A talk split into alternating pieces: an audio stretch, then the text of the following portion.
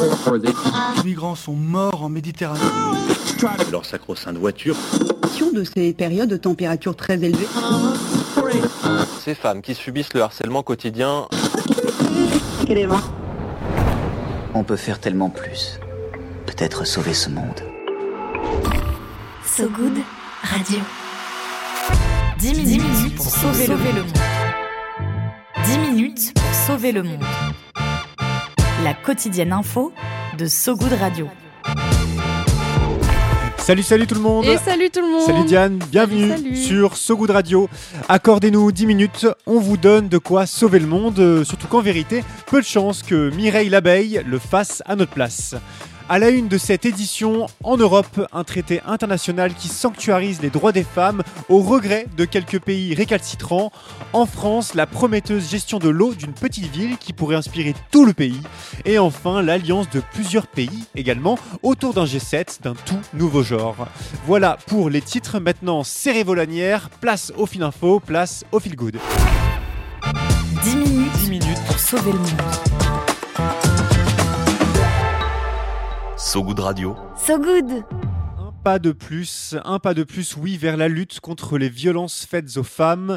À Strasbourg, les eurodéputés du Parlement européen viennent de ratifier la Convention d'Istanbul, un traité visant à lutter contre les violences domestiques et à renforcer, renforcer également le droit des victimes. En fait, l'Union européenne l'avait déjà signé, ce traité, en 2016, avant d'en suspendre la ratification, en cause les objections de plusieurs États membres, des réticences aujourd'hui enjambées par le vote des députés européens 472 voix pour, 62 contre. Je, je serais curieuse de savoir euh, quels sont ces 62 là. Ah, on ne les nommera pas, pas de name and shame ici. Un message fort pour toutes les victimes de violences, euh, tout de même, c'est ce que estime la commissaire européenne chargée de l'égalité, Elena Dali. Des victimes de violences très nombreuses dans l'Union européenne. Une femme sur trois aurait subi des sévices physiques ou sexuels selon les statistiques du Conseil de l'Europe.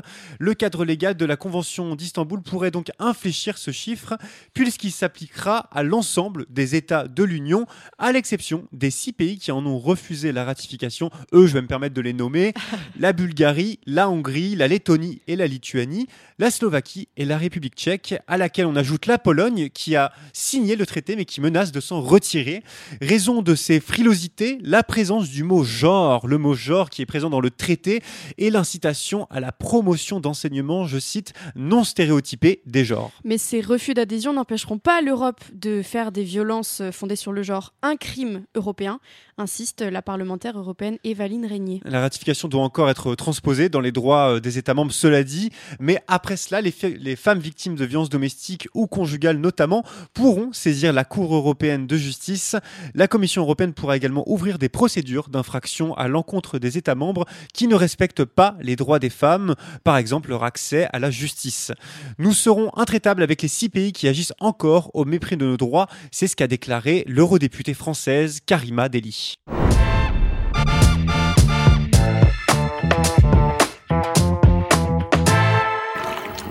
Le dans 20-30 ans, il n'y en aura plus. Et oui, il n'y en aura plus d'eau dans 20-30 ans. Quel rêve, quel homme. Quel Ah, homme, quel homme, Jean-Claude Van Damme qui prophétise hein, la- les stress hydriques et les pénuries en eau. En même temps, à la vitesse à laquelle il la boit, ça m'étonne pas trop qu'on soit euh, en perte de- d'eau en France. Il avait raison, cela dit Jean-Claude, et c'est peut-être grâce à lui d'ailleurs qu'à Séquestre, petit village du Tarn, dans le sud-ouest de la France, une nouvelle gestion de l'eau est en train de faire ses preuves. Une petite commune d'Occitanie qui, depuis 2006, expérimente une tarification progressive de l'eau. En gros, plus on en consomme, plus on la paye, aux grandes dames de JCVD. De Jean-Claude Van Damme. À l'époque, c'était la première ville de France à imposer un prix progressif de l'eau, comme l'explique le média en ligne Vert. Ouais, le média en ligne vert, euh, vert comme la couleur. Tout l'inverse donc du système de tarification de l'eau d'époque à séquestre. Un système qui était avantageux pour les gros consommateurs du fait des logiques d'économie d'échelle. Plus t'en achetais, moins Ouais. cher c'était, ce qui bénéficiait évidemment aux plus fortunés. En 2006, la table se renverse. Une tarification progressive est peu à peu implémentée dans la ville de séquestre.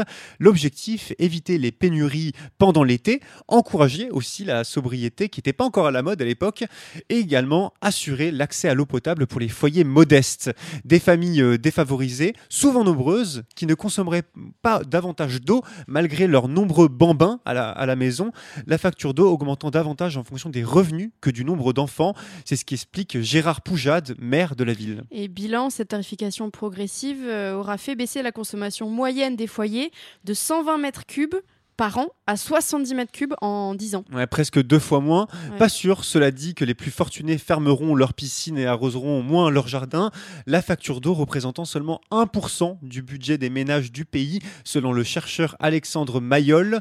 Pour autant, le chercheur en convient, ce type de réforme fait passer un message de sobriété et de pénalisation, de quoi changer les mentalités tout en rassasiant la soif de Jean-Claude Van Damme.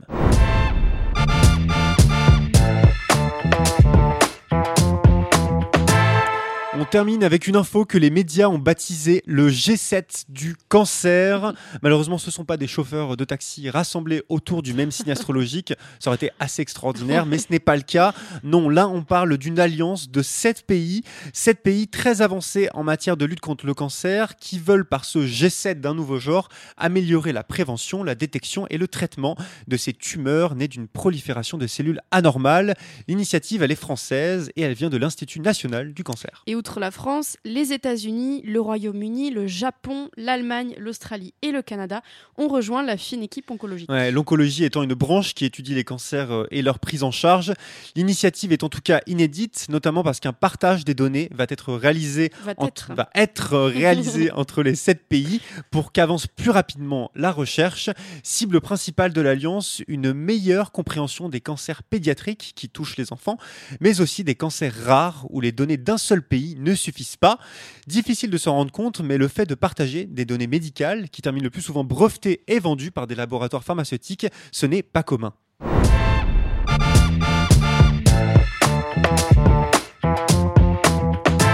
Voilà pour euh, l'actu du jour, mais ne quittez pas le wagon, le wagon tout de suite, car tu as Diane encore une bonne poignée de minutes to save the world.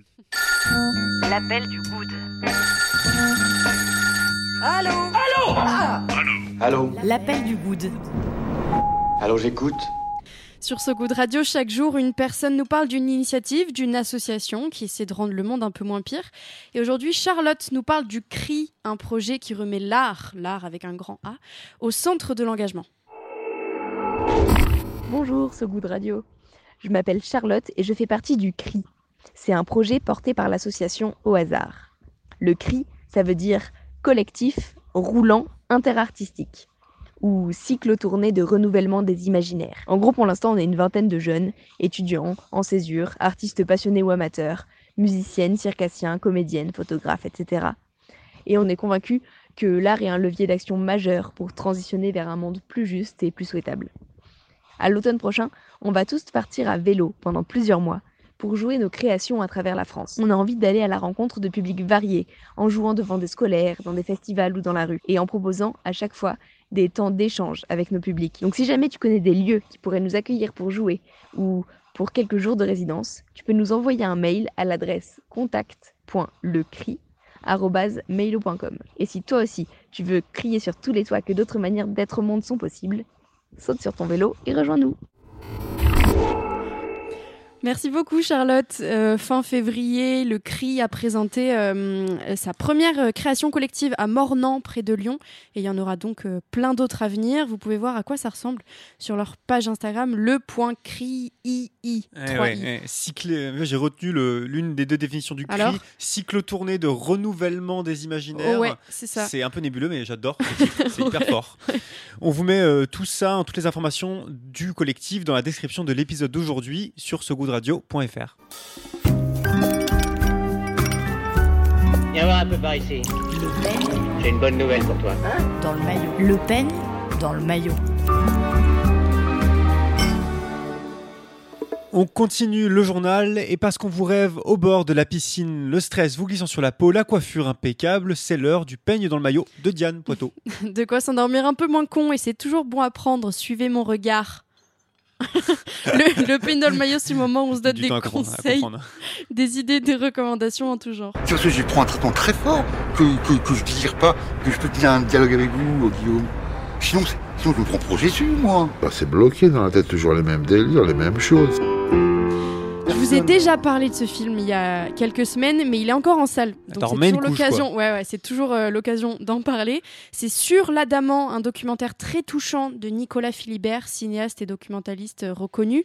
Sur l'Adamant a valu à Nicolas Philibert l'Ours d'Or, soit la plus prestigieuse récompense du Festival de Berlin cette année.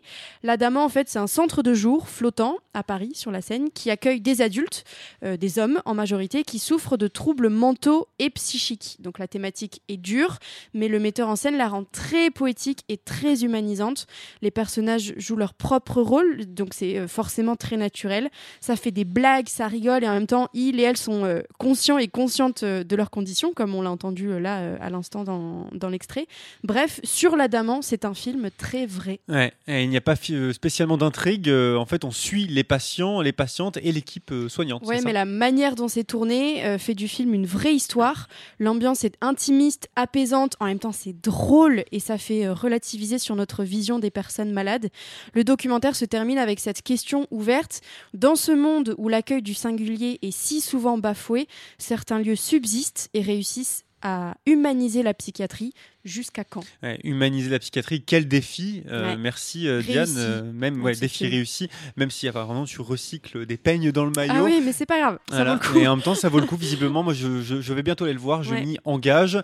Il vous reste quelques jours pour aller le voir. D'ailleurs, euh, pas, pas très longtemps. hein, sur l'Adamant de Nicolas Philibert. Avant de se quitter, on se fait un petit point météo. La météo de Sogoud Radio. La météo de Sogoud Radio.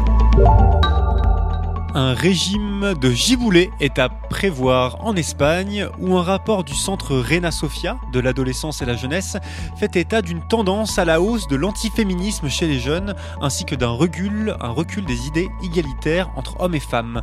Un grand anticyclone couleur or en revanche de l'autre côté des Pyrénées pour la judocate française Clarisse Abenienou qui a remporté hier son sixième titre mondial seulement 11 mois 11 mois après avoir accouché. Bravo à la maman, mais surtout bravo à la sportive. C'est la fin de cette édition. Merci à vous, évidemment, qui nous écoutez en direct et à vous qui nous écouterez dans le futur en podcast sur notre site sogoodradio.fr et sur toutes les plateformes d'écoute. Sur sogoodradio.fr, vous pourrez aussi retrouver certains des sujets abordés de manière plus approfondie. Et si vous aimez 10 minutes pour sauver le monde, n'hésitez pas à nous le dire, à liker, partager, diffuser autour de vous, ça peut nous aider. Tout de suite, on se quitte avec un titre des années 60 du groupe euh, The Circle, remixé par l'américain Flamingozis. Voici She Loved Me, tout de suite sur So Good Radio. À très vite. Bonne Salut, journée tout le monde. Ciao. Salut tout le monde. Did you know that uh, love is all around you?